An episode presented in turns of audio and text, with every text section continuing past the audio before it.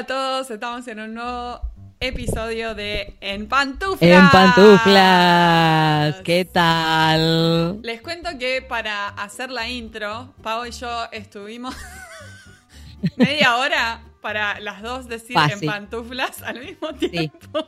Sí.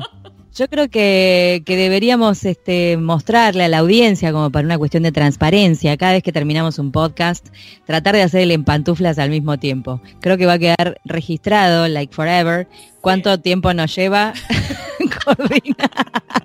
en el podcast número 40. en nuestra defensa estamos muy lejos, yo estoy en Milwaukee, Paola está en Buenos Aires, y hay como un pequeño delay en, en la comunicación vía Skype. Entonces, sí, siendo, siendo el mes de febrero, estando en el mes de febrero, Marina se congela y yo me derrito. Entonces, claro, o sea, hay, hay problemas para coordinar. Exactamente. Dios mío. el tema de hoy, ¿cuál es? El tema de hoy es eh, qué hacer cuando uno se recibe. Abarca muchas cosas esto. Eh, ¿Y qué posibilidades hay de trabajar con eh, agencias de traducción? ¿Cómo se manejan las agencias? Eh, ¿Qué podemos contar nosotras de nuestra experiencia a partir de, eso? exactamente, cómo insertarte en el mercado laboral, que es un tema muy amplio, y hoy entonces nos vamos a dedicar a una parte del mercado laboral para el traductor, que es una agencia de traducción. Sí, trabajando de manera freelance. Eh, también hay ¿Freelance o in-house o no? Exacto, también hay posibilidades de ser in-house en una agencia de traducción. Eh, sí. estaría bueno que en próximos episodios eh, indaguemos un poco más en lo que es ser in-house y qué implica eso, qué responsabilidades uno tiene, qué volumen de trabajo uno tiene y eh, vamos a entrevistar traductores que han tenido esta experiencia y ver cómo fue su experiencia y aprender de lo que ellos aprendieron. Sí, em, tal cual. Pero hoy vamos a charlar con eh, Natalia Quintás, que es la representante de recursos humanos de una agencia de traducción, para preguntarle todas esas cosas que siempre quisimos saber. Claro. Imagínate que en vez de ir vos una entrevista, puedes hacerle vos una entrevista al, usual entrevistador. Es maravillosa la oportunidad. Claro, es buenísima, es como al revés, das vuelta a los roles. Exactamente, aprovechás para sacarte todas esas dudas. sí, porque siempre usted quiso saber. Ah, sobre recursos humanos. No, este, no, lo que está bueno Igual es un tema como muy amplio, como bien indicó Marina, y me parece que da para otras emisiones y para hablar con más gente. Em, pero bueno, es distinto, digo, cuando uno es un traductor Nobel recién recibido y tiene todo el ímpetu de salir a mostrarle al mundo todo lo que aprendió y todo lo que es capaz de hacer. Eh, es diferente también cuando uno, además de ser traductor Nobel, está trabajando en otra cosa como me ha pasado a mí y le pasa a mucha gente que digo que viene de, otros puestos, de otras situaciones. Y también es diferente para un traductor que ya tiene años de, carrera o de profesión y de todos modos quiere seguir insertándose con, en nuevos trabajos, en nuevas agencias, hacer otras cosas. Sí, sí, yo creo que eh, para trabajar... Es un mundo. Sí, y específicamente para trabajar con agencias de traducción, manejan como un mundillo aparte que está bueno aprender un poco de cómo es ese manejo para no, no estar medio mm. perdido, ¿no es, cierto?, a la hora de, mandar una postulación para trabajar con una agencia y eh, nada, que no nos sorprendan por ahí quizá algunos requisitos que eh, no sabíamos o que no, nos llaman la atención porque, porque no los conocemos. O claro, sea, nadie te los dice, en la universidad nadie te los dice. No, nadie te lo dice, tal cual, no quiero criticar, pero no, nadie te lo dice. nadie habla de esto.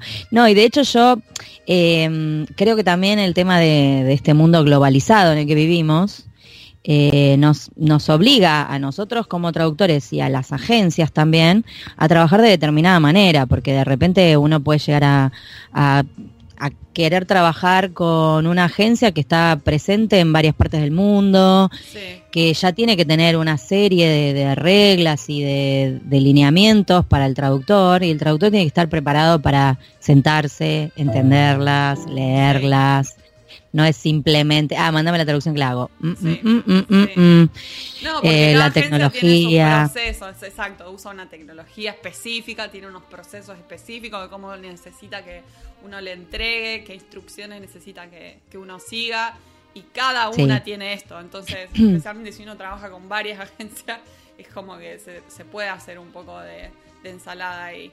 eh, y, Sí, y sí, hay que estar de como- confusión, porque uno dice, Sí. bueno, este cliente me lo pide así, así que debe ser esto estándar que hay que entregar así, y de repente este otro cliente dice, ¿cómo me sipiaste el archivo?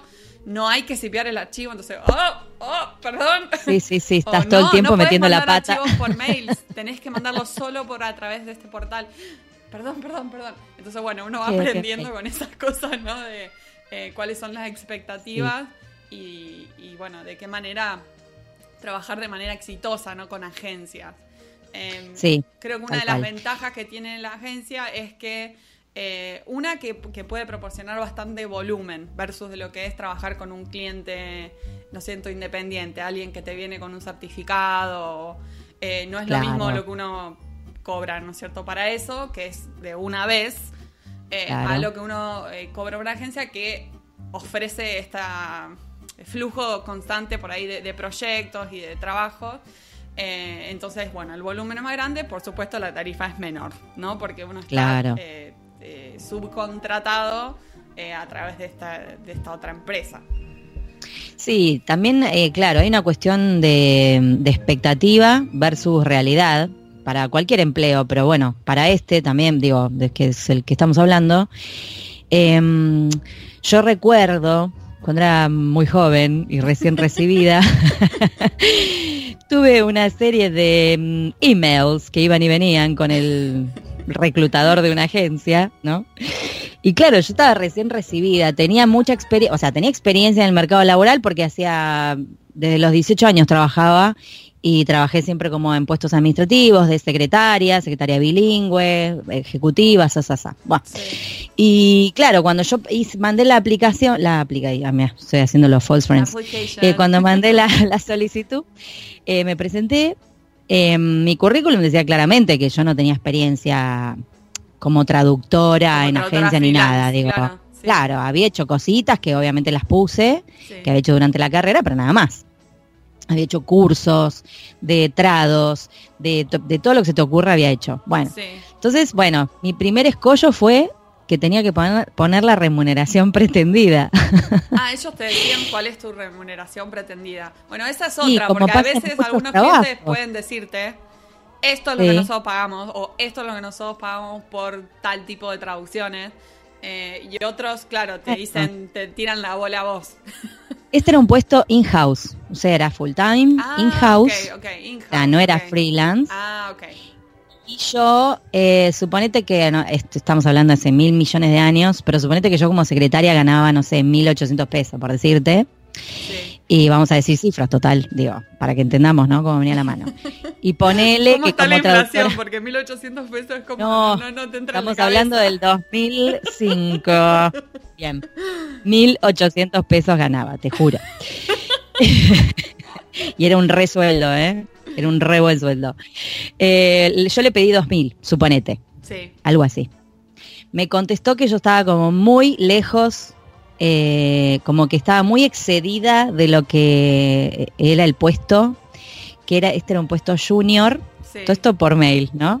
Era un puesto junior y que yo tenía un montón de perks en la oficina, que venía no sé quién a hacerme masajes y no sé cuántas pavadas más. Bueno, entonces yo le, yo le contesté, bueno, está bien, vos me preguntaste la remuneración pretendida y yo te pasé una remuneración que me parece a mí, considerando mi experiencia en otro lugar, con un puesto administrativo, de secretaria, qué sé yo, y digo, no sé con qué compararlo, le digo, si esto es un puesto profesional, decime entonces qué tengo que tomar en cuenta para a ver, mi lógica interna fue, si yo te pido 2.000 y vos no me puedes retrucar, te ofrezco Sí. 1.500, es porque realmente iba a ofrecer ¿Cuánto mucho estás menos. ofreciendo? Claro.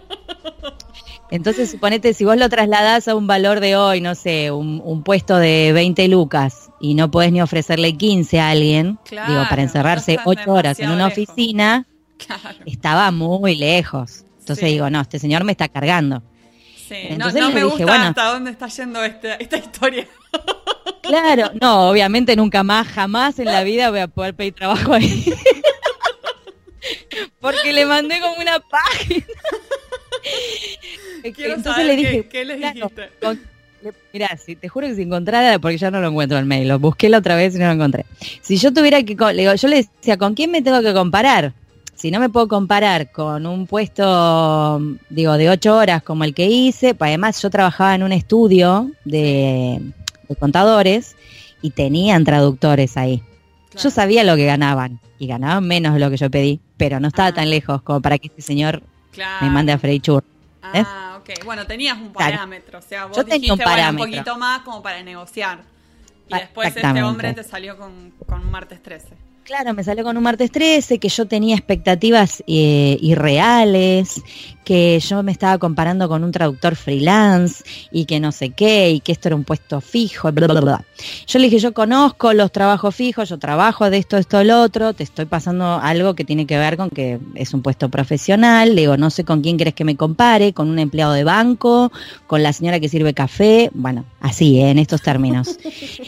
eh, todo súper polite, pero mal, para las patadas. Sí, passive aggressive. Sí, sí, passive aggressive, tal cual. Pero porque digo, entonces le puse, si vos no me puedes hacer una contraoferta, claramente lo que estás ofreciendo no me va a servir. Claro. Te agradezco mucho, ni por las ocho horas, ni por los masajes, ni nada. Te agradezco mucho, saludos. y entonces me dijo que, ah, porque yo le puse además que si además de profesional me había tomado cursos de la tecnología actualizada como para estar preparada, bla, bla, bla, digo, por lo menos me podía, si no me podía hacer una contraoferta, me parecía que, que no, no, no estaba ofreciendo nada potable. Y ya ni me acuerdo que me contestó, pero imagínate que nunca más Nunca pudimos, este, never, never again pudimos remontar la Digamos que no son amigos en Facebook. No. No, no, no existía Facebook cuando pasó todo esto y te, diría que no nunca lo busqué al señor. Bueno, no importa. La cuestión es que en ese momento a mí lo que me dio para pensar es, digo, bueno, a ver, puede ser que yo, yo investigué, yo hice mi investigación de mercado. Sí. Uno a veces no tiene la posibilidad de investigar porque no tiene ni a quién preguntarle. Claro.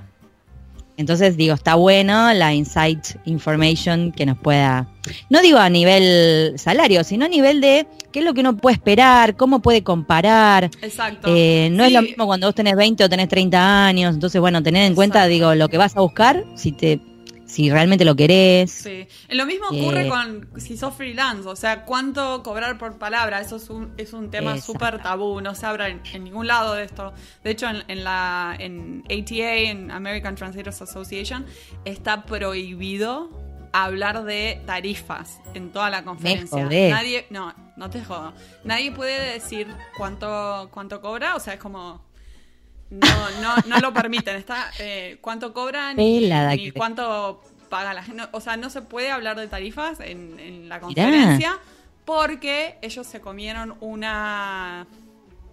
Pareciera que se comieron una demanda por eh, estar estableciendo eh, tarifas en el mercado o estar empujando tarifas en el mercado.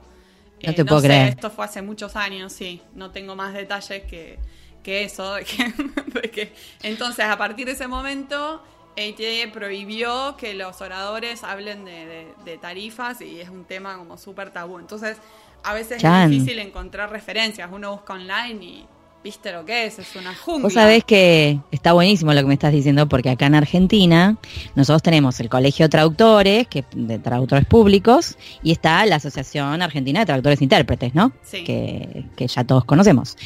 Eh, bueno, los dos en sus páginas sugieren tarifas. Ah. Ambos dos.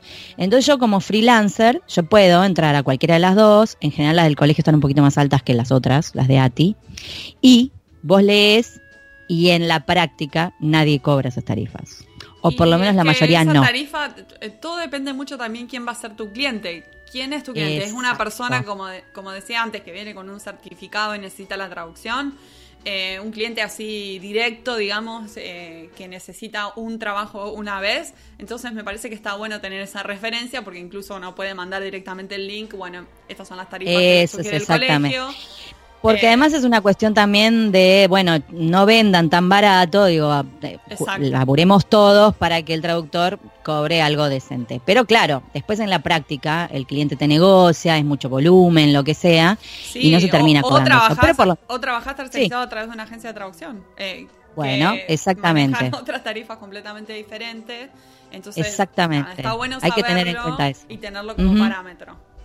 Una cosa es un cliente directo y otra cosa es una agencia que además funciona como un intermediario, que además hay otra gente que trabaja en eso, eh, que está bueno saberlo, que está el project manager, que está el editor, que está el, bueno, el que revisa, digo, de calidad, ingeniero. Exactamente. Bueno. hay como de todo. Bien. Pero hoy vamos tema. a saber un poco más de lo que es el mundillo del- de la agencia de traducción y cómo seleccionan los traductores, qué cosas tener en cuenta. Le vamos a poder preguntar eh, a alguien especializado en el tema aquellas preguntas que queremos saber. Excelente. Le damos la bienvenida entonces a nuestra invitada de hoy, Natalia Quintas.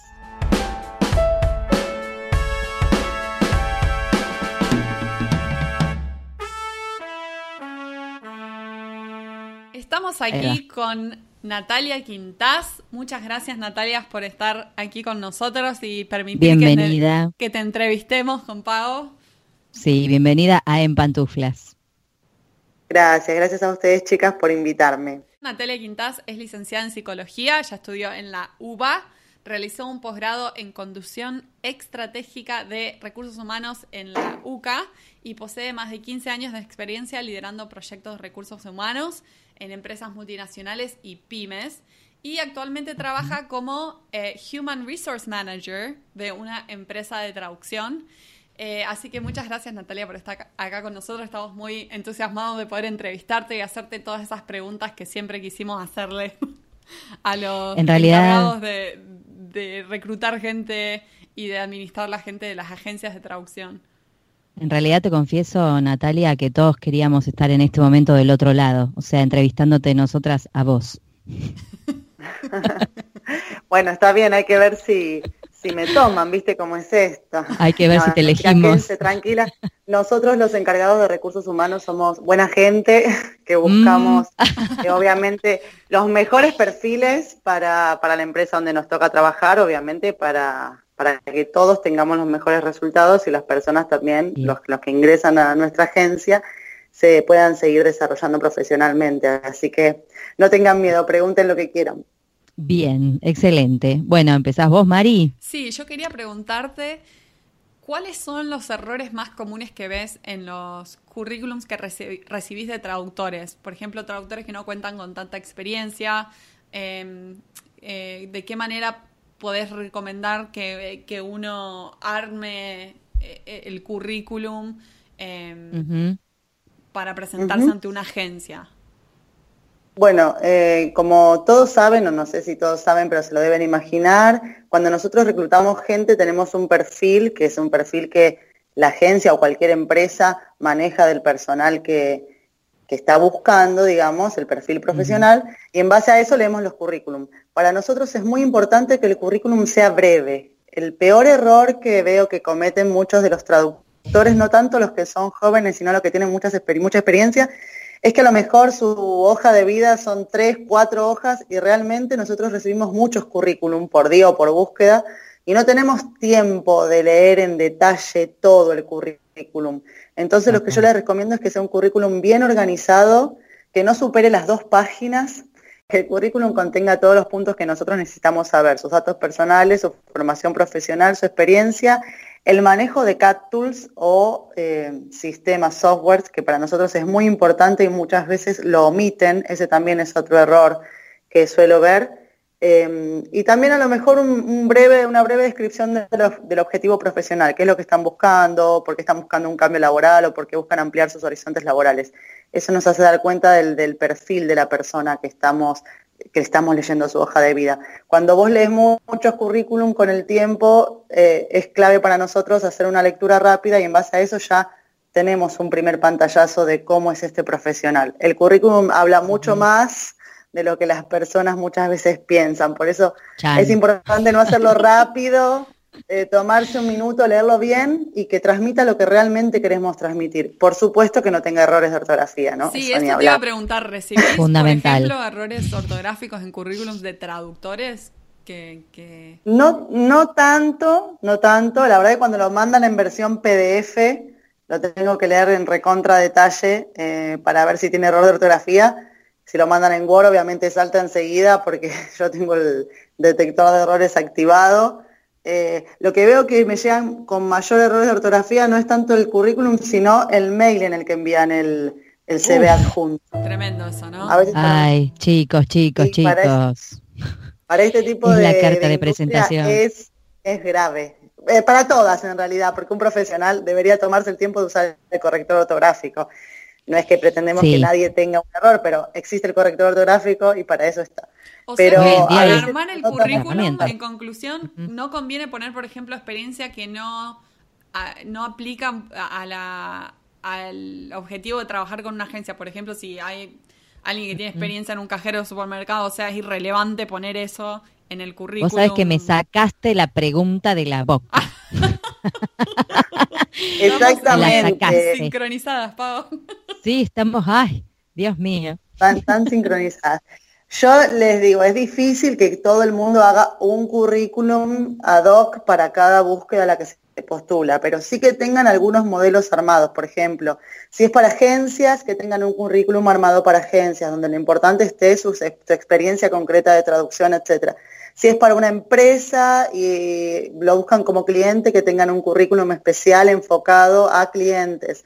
Y si es para, no sé, alguna persona que está buscando sumarse como traductora a una empresa de otro rubro, por ejemplo, una empresa de energía, telecomunicaciones, lo que fuera, que tenga a lo mejor alguna experiencia puntual administrativa, suma, etcétera. Pero está bueno que tengan estos modelos diferenciados y prearmados y que no manden a todos lados el mismo currículum.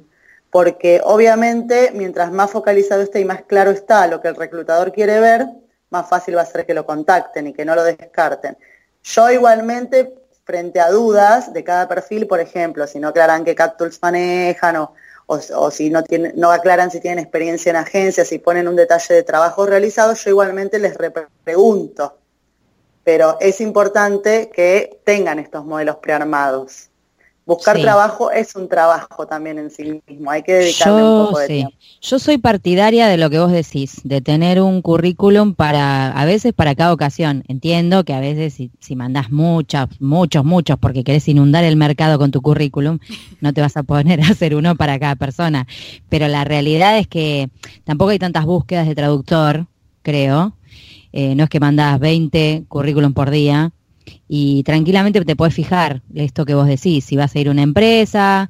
A veces uno no se sienta a hacer ese trabajo y a veces también tiene que ver con la inexperiencia, ¿no? Por eso estaría bueno que mucha gente escuche este podcast. Pero, por ejemplo, yo, yo entré como, mm, como team leader de un grupo de traductores para una empresa sin tener demasiada experiencia en traducción, pero sí con mucha experiencia a nivel administrativo. Y yo sé que eso me aseguró ese puesto, si no yo no lo hubiese conseguido porque en cuanto a, bueno, por ahí, qué sé yo, la entrevista personal, no sé, ni, la psicológica, vaya a saber que los demás estaban peor que yo, no tengo idea. Pero la realidad es que es que uno a veces subestima otros trabajos y por ahí algo algo te suman. Tenés que sentarte y pensar, bueno, a ver, este trabajo que me dio, digo, ¿no? Que aunque no sea de traducción. Nada, perdón.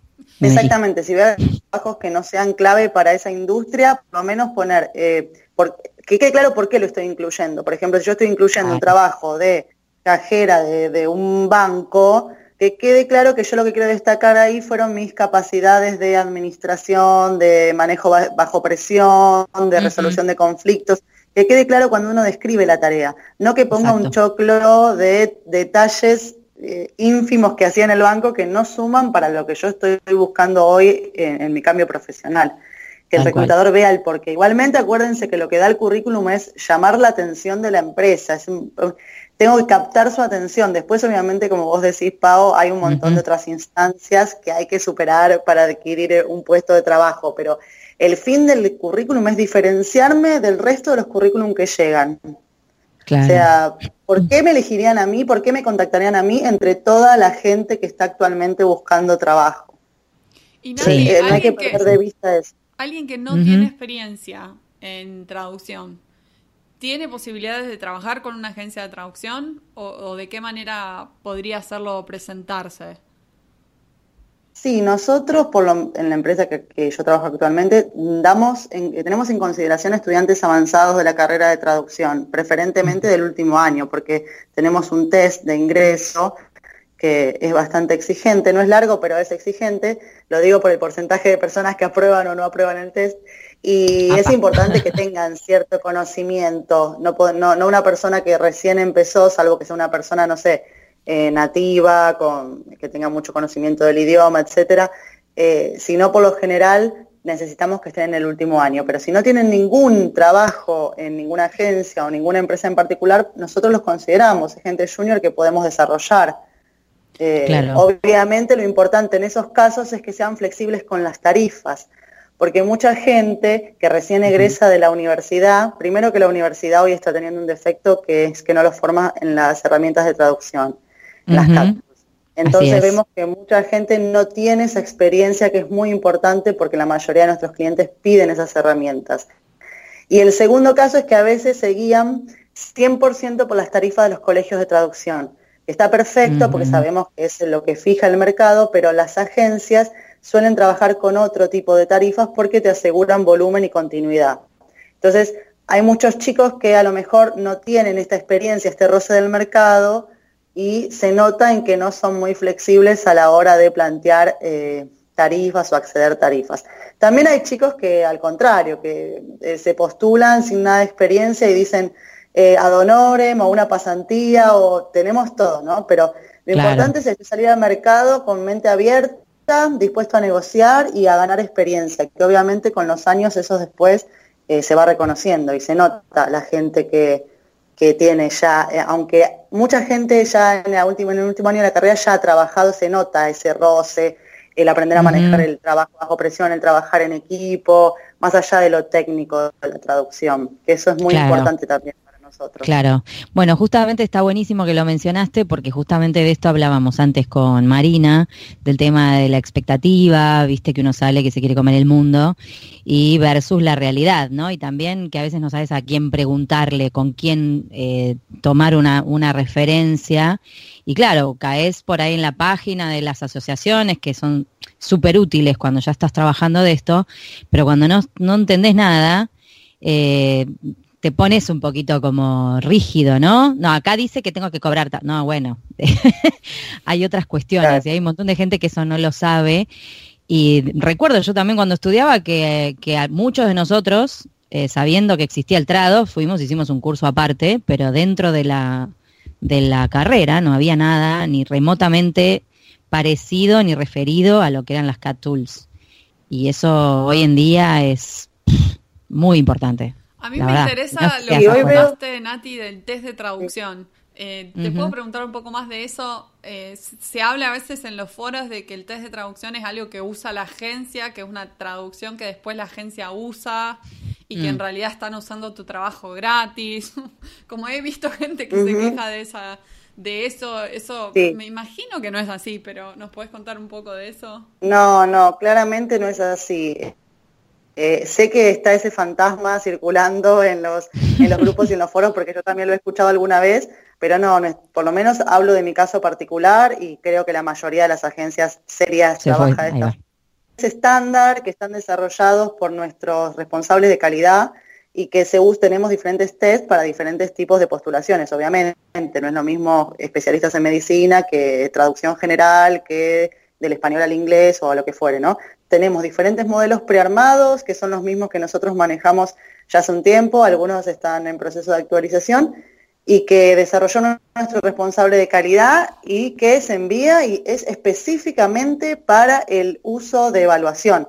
No es una traducción eh, ni de un cliente ni que se va a usar para otro fin más que para la evaluación. De hecho, por lo general tienen errores graves o omisiones o cuestiones que nosotros en el día a día em, esperamos que no, no, lleguen con ese nivel de errores. Sobre todo estoy hablando puntualmente de los de edición, pues tenemos también test específicos para editores. Pero yo siempre aclaro obviamente que es un test específico de evaluación y esto también es importante porque a veces lo que la gente se ofende es cuando no le devolvemos el, test corregido nosotros en su, en su, totalidad. Le armamos un feedback a medida de los principales errores detectados para que ellos puedan mejorar. Eso sí, y le ofrecemos a todos esa posibilidad. Muchos la toman y muchos y algunos no. Pero es importante que ellos sepan también que muchas veces no se devuelve por confidencialidad precisamente porque son test de evaluación que no queremos que circulen en las redes. Porque muchas veces en los foros después, para hacerse un favor, etcétera, dice, uh, acá tengo el test de tal agencia, lo comparto, y bueno, es el motivo por el cual nosotros manejamos ese nivel de confidencialidad. Sé que a algunos no les gusta porque quieren ver el test completo, 100% corregido, eh, pero bueno, para nosotros es muy, muy importante que el test tenga validez y si lo publicamos y lo difundimos, claramente pierde validez. Igualmente, el test es la primera evaluación del traductor. En nuestro caso, nosotros después evaluamos proyecto por proyecto y vamos haciendo un seguimiento del traductor. ¿Qué quiere decir? Ah, bien. obviamente, por más que el traductor ingrese, hay un seguimiento de la calidad estándar que necesitamos, porque sabemos que el test lo puede hacer con mucho más tiempo que un proyecto real, o puede pedir a alguien que lo ayude a revisarlo, o sea, somos conscientes que no es infalible.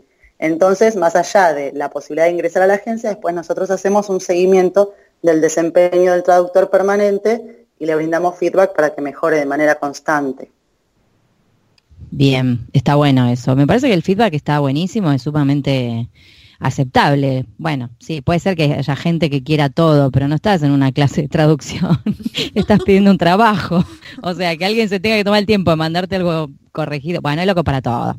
Ya está, no pasa nada. Sí, igual creo que está bueno ofrecerlo porque es respeto al profesional que tomó su trabajo en realizarlo y que realmente muestra interés por mejorar. Algunos ni siquiera te lo piden, te dicen gracias, listo y no hay problema. Y hay otro que te pide, por favor, déjame ver los errores, envíame los ejemplos que, que quiero mejorar.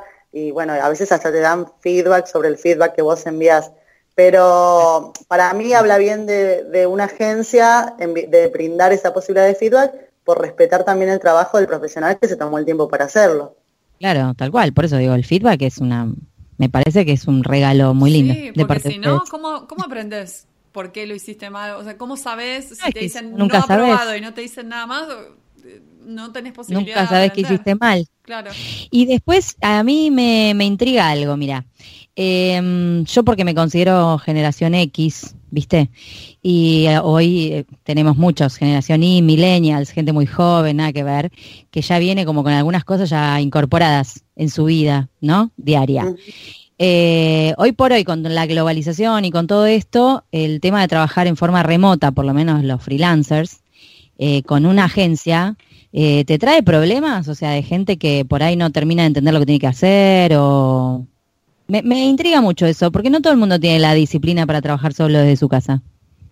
No, creo que realmente todo el mundo idealiza el trabajo desde la casa.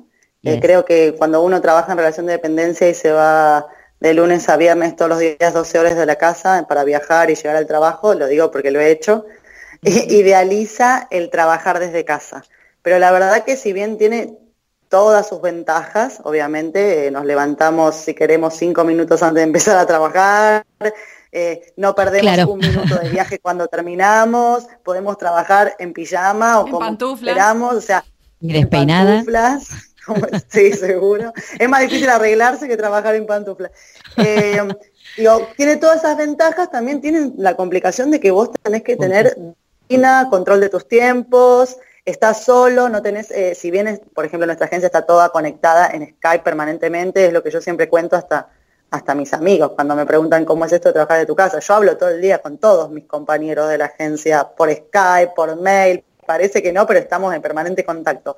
Pero el tema de no verse de cara a cara, de no poder levantarse a decirle a alguien, che, cuánto te falta para terminar el trabajo, etcétera, genera cierta incertidumbre. Entonces, es importante tener autodisciplina, organizarse bien, comprometerse y generar confianza con la persona que está del otro lado, que es el PM en estos casos.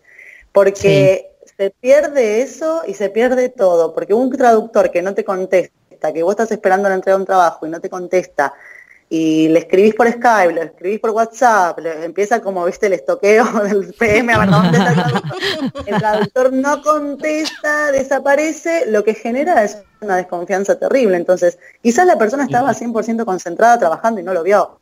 O quizás se durmió la pero... no sabemos. Claro. Entonces, eso es ser consciente de lo que uno genera en el otro con la falta de respuesta o con el desaparecer, con no entregar a tiempo. Yo tengo que tener la disciplina como si estuviera sentada en mi oficina presencialmente trabajando y comprometida con lo que dije que iba a hacer en el horario que lo iba a hacer.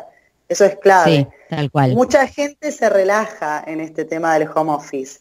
Eh, pero bueno, yo creo que yo ahora soy madre hace unos años y creo que cuando uno eh, va creciendo y valora todas estas otras ventajas, eh, yo veo mucho en nuestro staff de traductores, mucha gente es madre, mucha gente ya pasó por los trabajos presenciales, eh, vos decís las nuevas generaciones y, las viejas, ¿no? Pero digo, mucha gente de la generación, a lo mejor más grande, la generación X, em, ya valora tanto los beneficios de trabajar desde tu casa por el equilibrio que te da entre la vida personal y laboral, que tiene la disciplina, organiza y lo hace bien. Y los jóvenes están tan acostumbrados a lo digital que se suelen adaptar, se suelen adaptar bastante bien no tenemos graves problemas. Algún caso que otro puede aparecer, pero bueno, se trata, se habla con el traductor, se le explica cómo trabajamos y si vemos que no se adapta a los tiempos de la agencia y la necesidad que requiere el equipo, bueno, lamentablemente tenemos que suspender la prestación de servicio, pero eh, nosotros damos muchas oportunidades, lo charlamos, vemos qué pasó, porque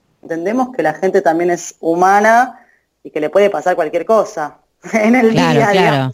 Sí, tiene yo trabajé de las dos maneras, por eso te hago la pregunta. Eh, y bueno, como, te decía, soy generación X, he pasado por mucho trabajo presencial. Entonces, en, en mi caso, cuando se me presentó la oportunidad de quedarme en mi casa, yo potencié todo, todas las cualidades que uno puede tener en un trabajo, las potencié solamente para no volver a la oficina. Pero, claro, el que no tiene con qué comparar, digo, que arranca así ya en la nube, por decir, bueno, digo, me, da como intriga ver hasta dónde ya es una cuestión de característica personal el tema de saber organizarse, o bueno, si ustedes tienen que ir haciendo algún tipo de... Ya me lo contestaste igual. Esa era, esa era como mi duda. ¿Tenés alguna historia, alguna historia terrorífica, Nati, que nos puedas contar uh. de algún traductor uh. que, uh, desapareció o que le, comió la traducción el perro? Ay, Dios, te pido, no se puede decir hay, más eso. Hay varios casos. Igual hay casos que yo soy bastante, esto siempre lo debato con los PM, porque yo soy bastante de creer en la historia del traductor, salvo que sea algo muy inverosímil. Pero soy de creer. Por ejemplo, me pasó que una traductora desapareció, qué sé yo, y el, el, chiquito de, no me acuerdo si tenía dos o tres años, se había tragado un autito y tuvo que ir corriendo al hospital y de hecho le creí porque después de esa situación, que fue caótica, todo el mundo estaba, uy, que no entrega, ¿dónde está? No la encuentro.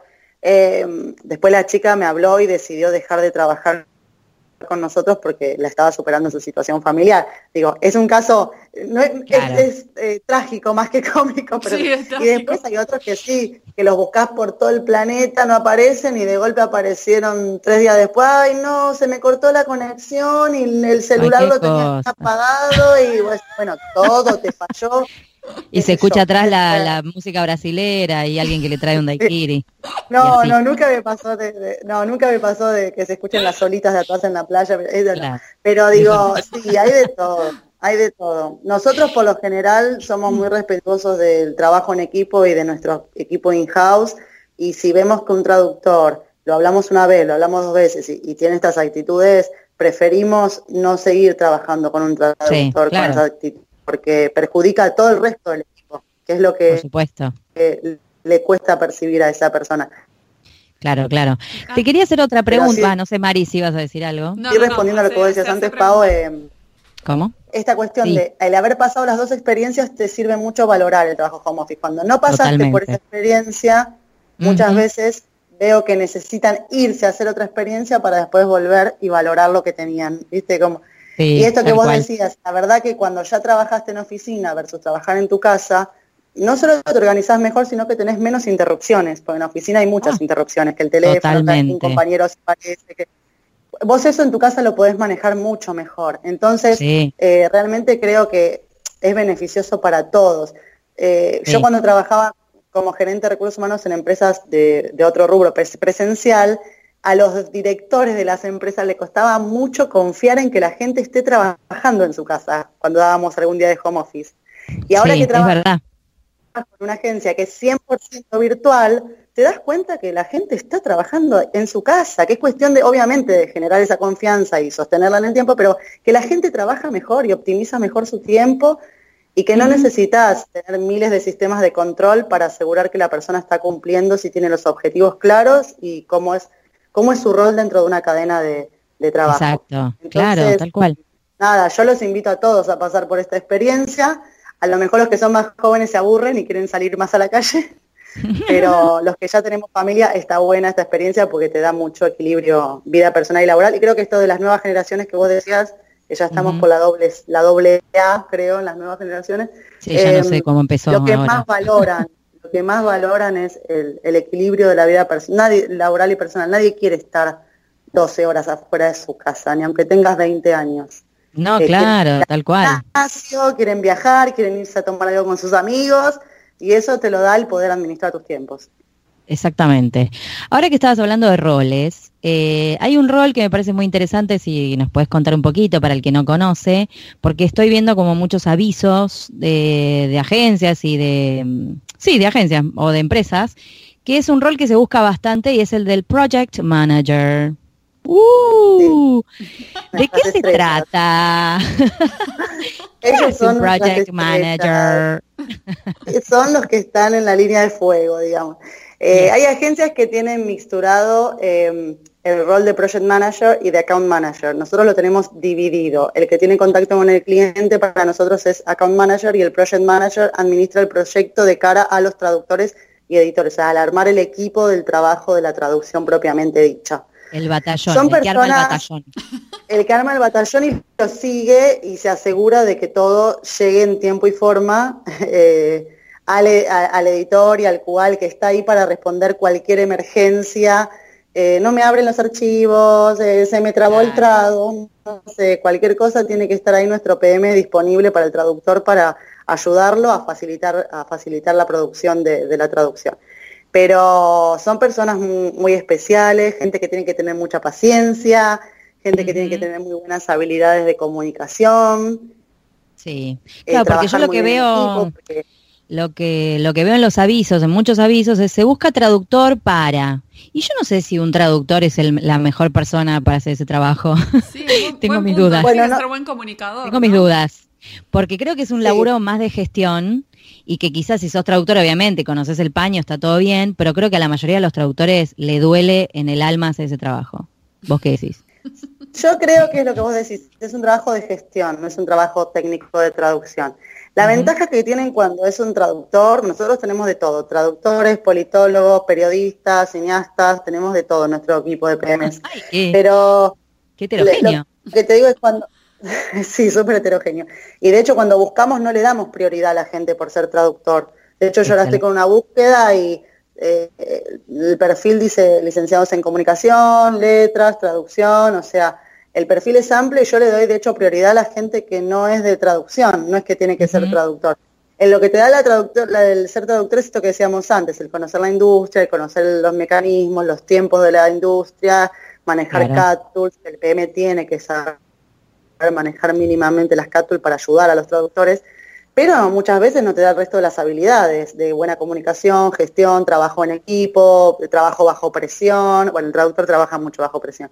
Eh, pero digo, todas esas habilidades muchas veces te la da, eh, sí, sí, todos trabajan bajo presión en este rubro, pero eh, esas habilidades te la da la formación más integral de otras carreras. Así que para nosotros no es indispensable, no es indispensable la carrera, preferimos que sea gente más que venga de la comunicación y de las ciencias sociales, pero si es un administrador de empresas que tiene un perfilazo, que a lo mejor nunca trabajó en la industria de traducción, pero gestionó otro tipo de proyectos, es buen comunicador, eh, es empático, es resolutivo, sabe trabajar en equipo, también lo podemos considerar para el rol de PM. Digamos, no hay, una, hay una formación exclusiva eh, para el puesto de PM. No, no, no, claro, claro, perfecto. Me gusta que lo hayas aclarado porque, porque yo lo que veo en los avisos es eso y digo, mm, mm, mm, no, no sé, va. No, no, no, no digo de ustedes, ¿eh? No vi el de ustedes, vi otros. no estamos criticando a nadie en particular. Nati, y como para ir cerrando, porque no te queremos robar más de tu tiempo, eh, ¿qué consejos tenés para traductores que son recién recibidos y que quieren postularse o que quieren ganar esa experiencia de trabajar con una empresa de traducción? Bueno, yo les recomiendo que primero que se hagan perfiles en las páginas eh, de profesionales de traducción, como está Translator Café, Pros, que nosotros miramos mucho esas páginas para reclutar gente, publicamos también ahí avisos, que investiguen el rubro, que se metan en las agencias de traducción, que se autopostulen. Nosotros recibimos currículum todo el tiempo, yo si bien cuando estoy focalizada en ciertas búsquedas, búsquedas doy, doy prioridad a esos CVs, en la medida que voy teniendo espacios, voy viendo todos los CVs de la gente que se autopostuló y los voy contactando. Entonces es importante que se autopostulen, no importa si no ven una búsqueda abierta de esa agencia, que digan por qué les interesa trabajar en la agencia y sobre todo esto que les decía, que sean flexibles con el tema de lo que es tarifas, que averigüen, que hablen con gente que tiene más experiencia de cómo es el trabajo en la agencia, cómo se maneja, eh, cómo es el volumen que reciben para que realmente pierdan ese miedo a trabajar con la agencia y vean que realmente eh, puede ser muy beneficioso para ellos también.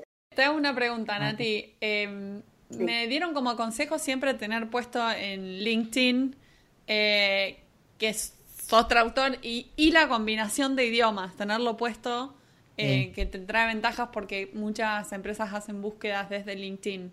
Eh, o sea, si sos un traductor, por ejemplo, inglés-español, tener traductor inglés-español en, en, el, en el rol. en el eh, perfil. ¿hacen, ¿Hacen búsquedas también por LinkedIn? ¿Eso es algo que recomendás? Sí. Sí, sí, nosotros en lo particular hacemos búsquedas por LinkedIn y obviamente mientras mejor especificado tengas tu rol, traductor de tal par de idioma o si sos nativo de algún idioma, eh, facilita mucho lo que es la búsqueda, porque si no el filtro eh, el filtro de, LinkedIn es muy general, no es que podés hacer demasiado, no es un filtro muy avanzado, eh, por lo menos en la versión general, ¿no? Si tenés una versión premium, a lo mejor podés utilizarlo mucho, mucho mejor. Pero mientras vos más tengas el perfil detallado a nivel, específico o en tu especialidad, traductor eh, en medicina, especialista en medicina o lo que fuera, facilita mucho que salgas entre las primeras posiciones de la búsqueda. Entonces eso también ayuda. Y obviamente los que no tengan perfil en LinkedIn, que lo generen porque eh, todo el mundo está mirando eh, la, la red social para captar talentos, así que eso es número uno. Hoy todos tenemos que tener perfil y aparte también ir agregando gente del rubro, ir ampliando tu red de contactos, no tener miedo, no sé, me encuentran a mí, Natalia Quintas, en, eh, agencia de traducción y me agregan, o sea, se presentan, hola, soy traductor, me gustaría estar en tu red, porque nosotros también cuando hay búsquedas o algo las publicamos y las promocionamos por, esta, por este medio, y mientras más amplia tengan la red de contactos, muchas más oportunidades les van a aparecer. Así que sí, eso es indispensable. Bien, buen consejo. Muy buen, muy buen dato. la combinación de idiomas en el... De idiomas y las especialidades. Sí. Eh, Ver, que, ver que tengan todo bien cargado y pedir a la gente en lo posible también que trabajó con ellos que les ponga eh, recomendaciones o que le valide el perfil de ciertas competencias, que lo tengan bien completo, porque la verdad que está bueno. Excelente. La verdad que está, está muy bueno que lo digas, porque yo, por ejemplo, con LinkedIn, creo que recién este año le empecé a dar bolilla y no, no, no estaba tan, tan segura de si lo miraban. Así que ahora corro a mejorar mi perfil. Natalia, te agradecemos muchísimo tu tiempo y eh, que hayas dado respuesta a todas las preguntas que nos surgían acá en pantuflas. Sí, eh, la verdad, tenemos tu teléfono, cualquier cosita te llamamos. Dale, sí, no hay problema, chicas, acá estoy. Yo también, yo también en pantuflas y lo que necesiten me, avisan y me, preguntan todas las dudas que tengan. Excelente. Gracias, Natalia. Muchas gracias. Un beso grande, chicas. Beso grande. Adiós.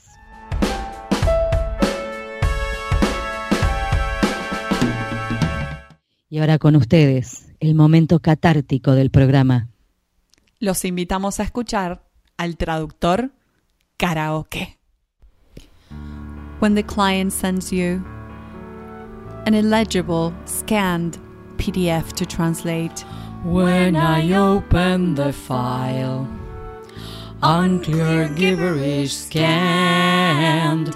Tell me, client, now where have you lost the originals? Where are them now? It's got all the good stuff. Everything. Handwriting, sure enough. Handwriting, come on. Who writes with Tables, hands? graphics, and numbers. Tables. I will have to read. Tables, no. A whole new word. A new formatting to design. I'm not a designer. I'm like a Sherlock Or Harry Potter. I'll have I refuse. I refuse. Magnifying I'm not doing it. A whole new word.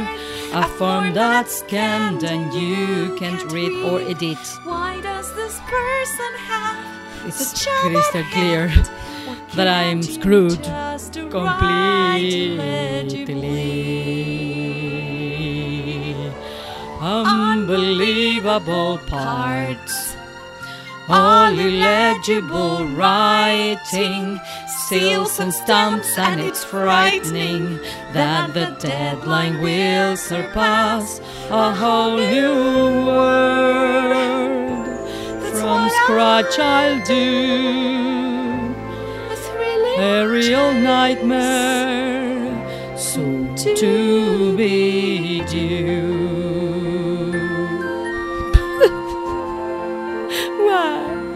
Why me? Why? Why me?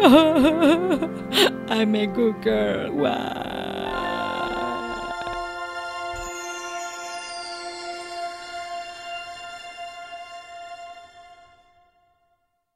Este fue un nuevo episodio de En Pantuflas. Podés encontrarnos en la página en-delmediopantuflas.com y suscribirte a nuestro podcast desde iTunes, Google Play o la tienda de podcast que más te guste. Prohibida su reproducción en el territorio de Argentina, las pantuflas de flamenco son mías. Y las de tigres son mías.